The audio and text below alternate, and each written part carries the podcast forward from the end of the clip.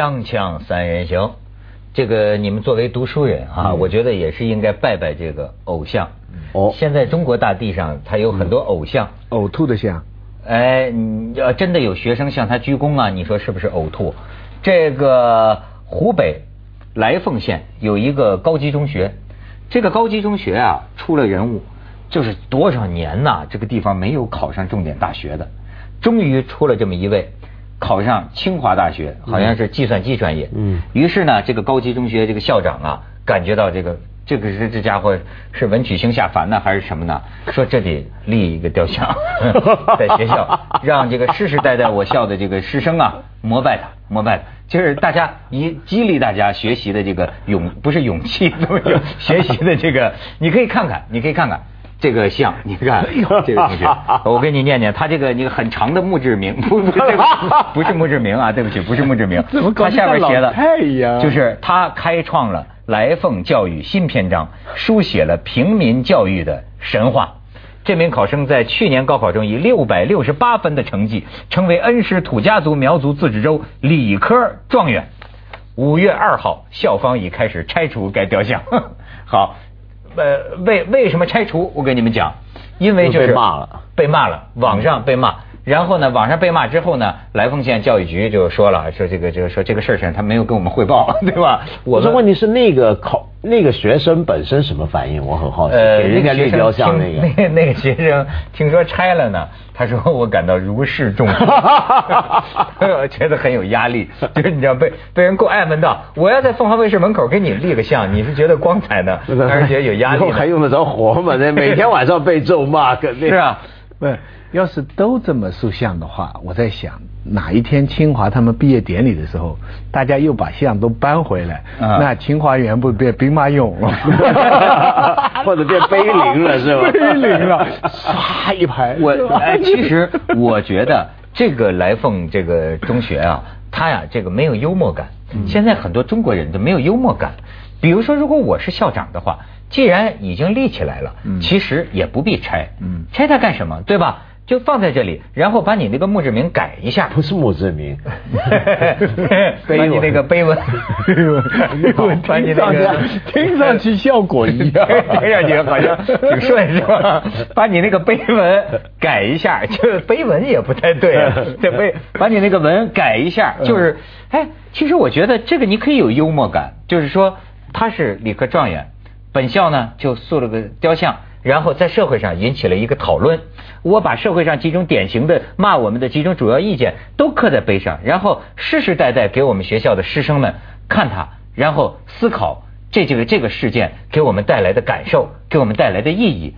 我觉得这个像将来可以成为一个景点，都放在那儿嘛。而且说实在的，真的就是说，他这个土家族苗族自治州多少年没出过这么一个，出一个他就是留个这个像，也挺好玩我觉得应该百花齐放，对吗？当然不是问题，真正的问题啊是状元的问题。中国校友会呃网什么课题组负责人一个教授公布了高考状元职业状况调查报告，全国近四百名高考状元。先有领军人物，你看有个记者核实了，一九七七年到一九九九年，二十四名高考状元，这个湖南的九人职业状况去向不明，这九个人就找不着人了，已经在已经核实工作去向的五个人当中啊，这个核实工作去向的五名状元当中啊，没有一个人成为所从事工作领域的领军人物。这五名状元为什么我要念一念呢？现在的职务分别为湖南师范大学公管院教授一名，湖南潇湘技师学院党委书记一名，亲子教育专家一名，凤凰卫视记者一名。这凤凰卫视记者一名，谁呀哎，我可给你看看，还还挺漂亮的。说这就是咱们的这个上海站的这个呃一个女记者，哎，谁说不是领军人物？她是我们上海记者站的领军人物嘛，对吗？然然后你看还有西南财经大学经济与管理研究院的副教授，反正就是啊，没有。另据记者了解，一九八八年的湖南文科状元，现在已经是全职太太，就是他们来这么一个我我不太了解。首先这，这有点这是个双重的问题。第一个问题就当然我们都知道，高考状元不一定就表示以后人生就一帆风顺。做事业做起来一定做得很好，这本来就没有什么必然的一个联系关系。但另一方面，我们又有就正因为有一个假设，觉得高考状元都该出人头地，到了最后，所以才会去计较他是不是领军人物。但比如说什么叫领军人物？比如说一个人做了全职太太。那是家里的领军人物。对啊，什么叫领军人物呢？这我们要要要一个什么样的概念来来定义呢？对不对？高了，就在这个学科里边是这个这个走在。对，但他不一定啊，他现在都不不是都是学生嘛。他大家的意思，大家的意思觉得你既然是高考状元，是不是预期你将来应该成成当个院士，至少啥的？那那不一定。那我们中国自古以来考了多少状元？有科举以来，我们有那么多状元。你仔细看历朝的这些官员啊，做到比如说像宰相或者翰林院大学士这些，其实不一定都是状元。嗯，就状元数目并不那么高考状元有什么意义呢？没有太大意义。高考状元其实高考唯一的意义就在于你要进那个大学的门槛，能不能进好大学或重点大学，进得去。就根本你分数到多高多低都不一定太重要，我觉得这是个很大的一个迷思，就我们太相信状元。就古代的科举呢，他这个状元的确，比如说他三甲，他真的整个排位做官等次不一样。但现在不同，现在基本上你只要能够进入那个学校之后，你最低分进去，你最高分进去，分别不是太大。重点是你进去了，而且进了你想进的专业跟科系，这就够了。因为一进大学之后，整个教育系统游戏规则不一样，它带给你的东西又不一样，你整个人又会变得不一样，是不是？除非呢是这样的，除非有一些国家它的那种高考啊，呃，他们高中的时候念书念的东西就跟大学很接近，那种情况下，你高考状元可能就连大学都会念得很好。比方说，我举个例子，像法国他们以前考试，沙特是他那一年的法国高考状元。雷蒙爱红阿红啊，就他那个跟他老吵架那个人，是那一年高考亚军，那个第二名。这在法国就常有这种情况，福福科好像都是高考的榜眼还是什么嘛？嗯嗯。那是因为他们高中的时候就念哲学，念的东西跟大学差不多。那你进去之后念的差不多，你可能到最后表现就很好。但我们这边高中念的，到了大学的时候是截然不同的，是不是？所以这个意义不太大。所以当年你知道这个哪儿？欧洲有一个这个艺术学院招生，就是说前三名是吧？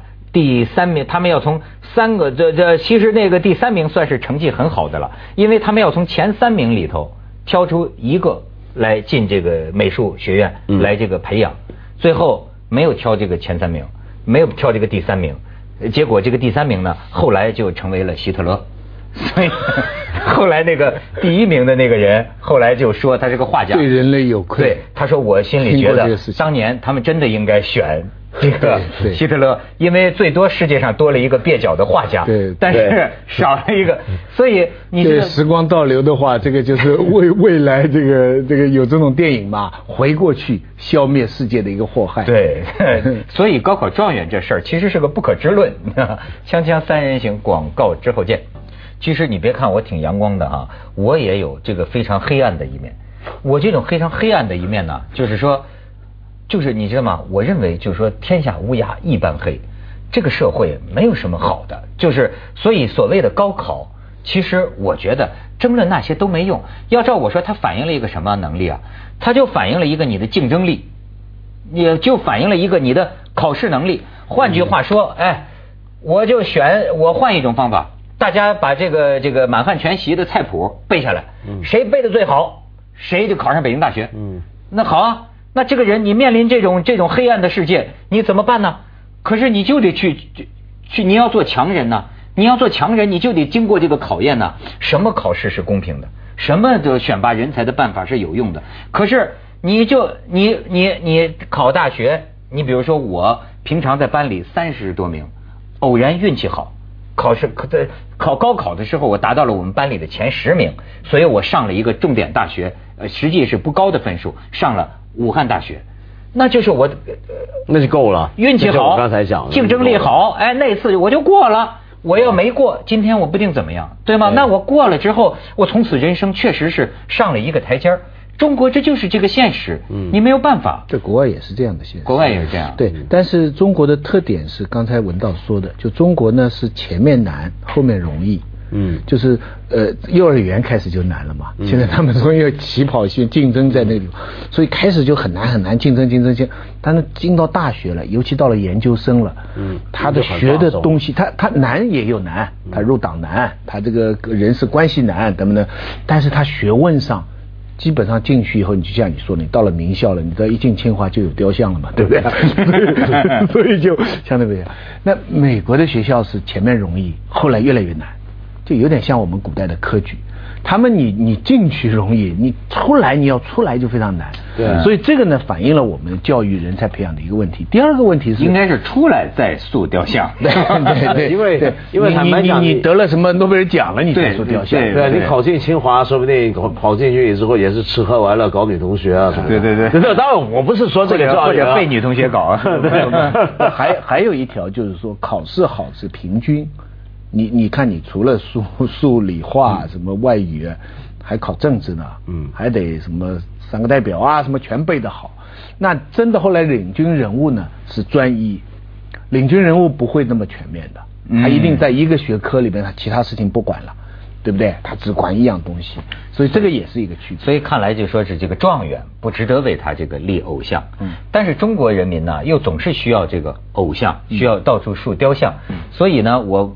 给你收集了一下近日关于雕像的一些新闻，你可以这个看看。你知道这个哪儿吗？呃，这是河南有一个很古老文明偃师一个游乐场游乐园呐。当然我必须说，因为社会上的非议啊，人家这个游乐园现在已经道歉了，说我们不该拿自己企业的创始人呃去的为 为。这是企业的创始人啊，这是他企业企业他这是他企业的创始人的雕像。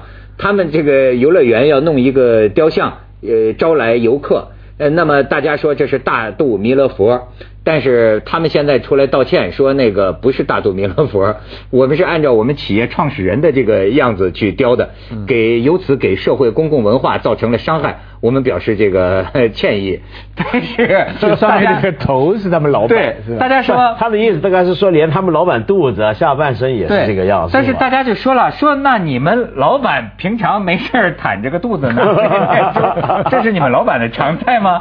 这有点不太对。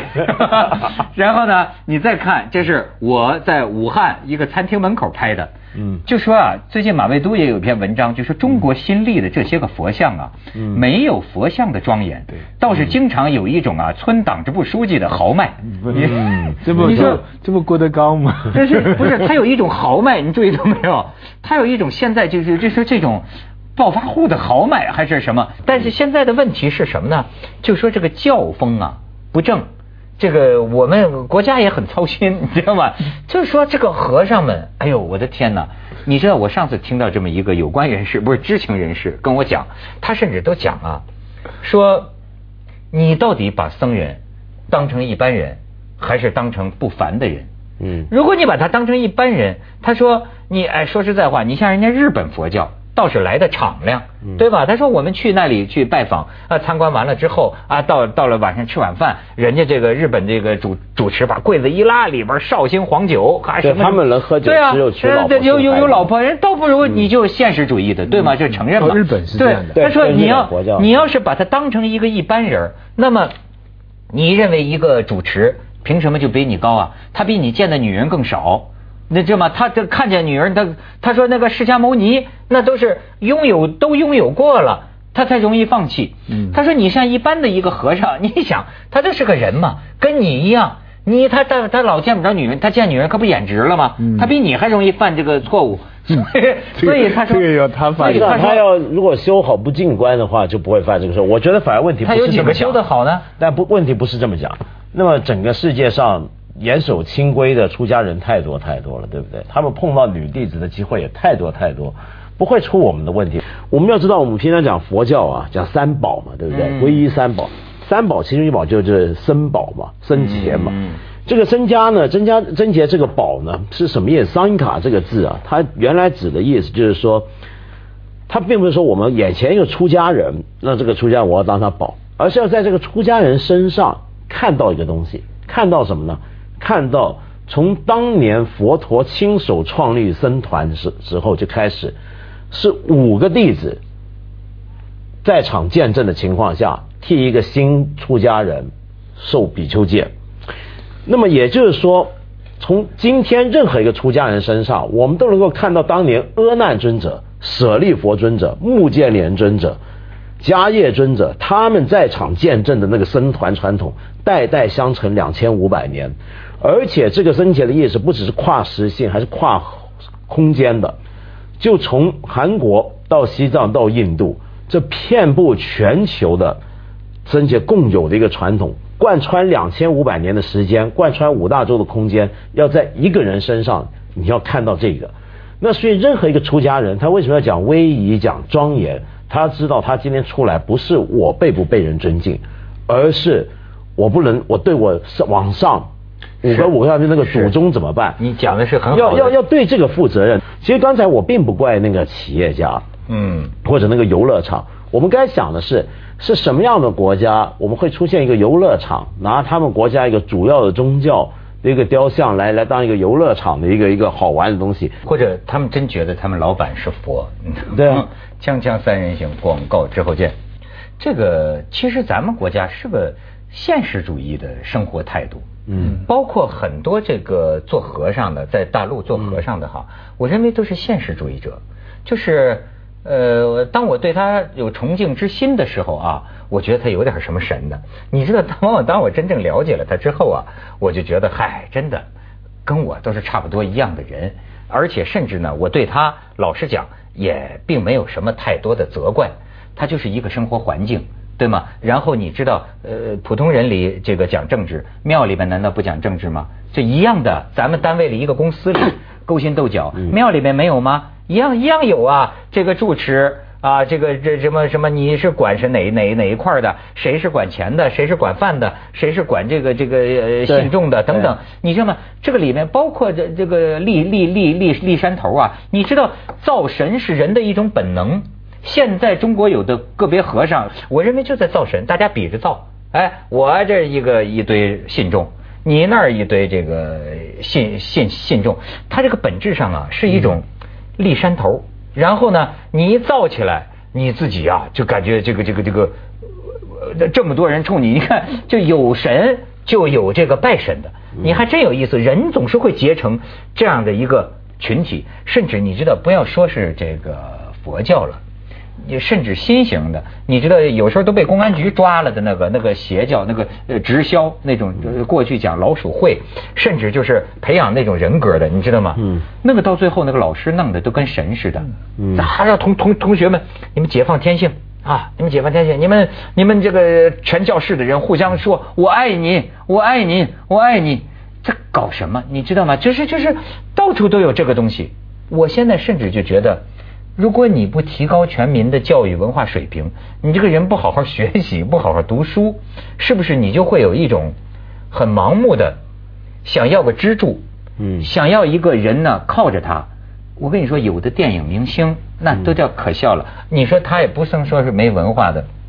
我们在一块儿皈依了一个上师吧，搁那是什么？打个哎呦，我们要抽烟啊！哎呀，我想抽烟。哦，对对，哎，师傅啊，我我现在想抽烟啊，我但是我都戒了。你说我能不能抽烟呢？啊，师傅说，今天抽一根吧，这就抽一根。你，这就是他们的上师。我说你这个上师啊，那就是你的心理医生，那就是你的心理医生。不过我觉得你说的这个现象，跟刚才我们看的一些像，我觉得马未都说的很准。他其实真的还。它体现的是一个时代的一个风貌，哎，你比如说我们今天看南北朝的佛像，看北齐佛像、北魏佛像都不一样，唐朝佛像、汉朝佛像也不一样，不一样在什么地方呢？我们常会说那个佛像反映出来的与，当然包含某些时代的一些的信众对于佛的理解，但是更多的时候是反映那个时代整个审美、文化、口味。你比如说，我们看到北齐的佛像，为什么那么潇洒？那个线条如此的流畅。嗯，我们说啊，那是那个时代的潇洒。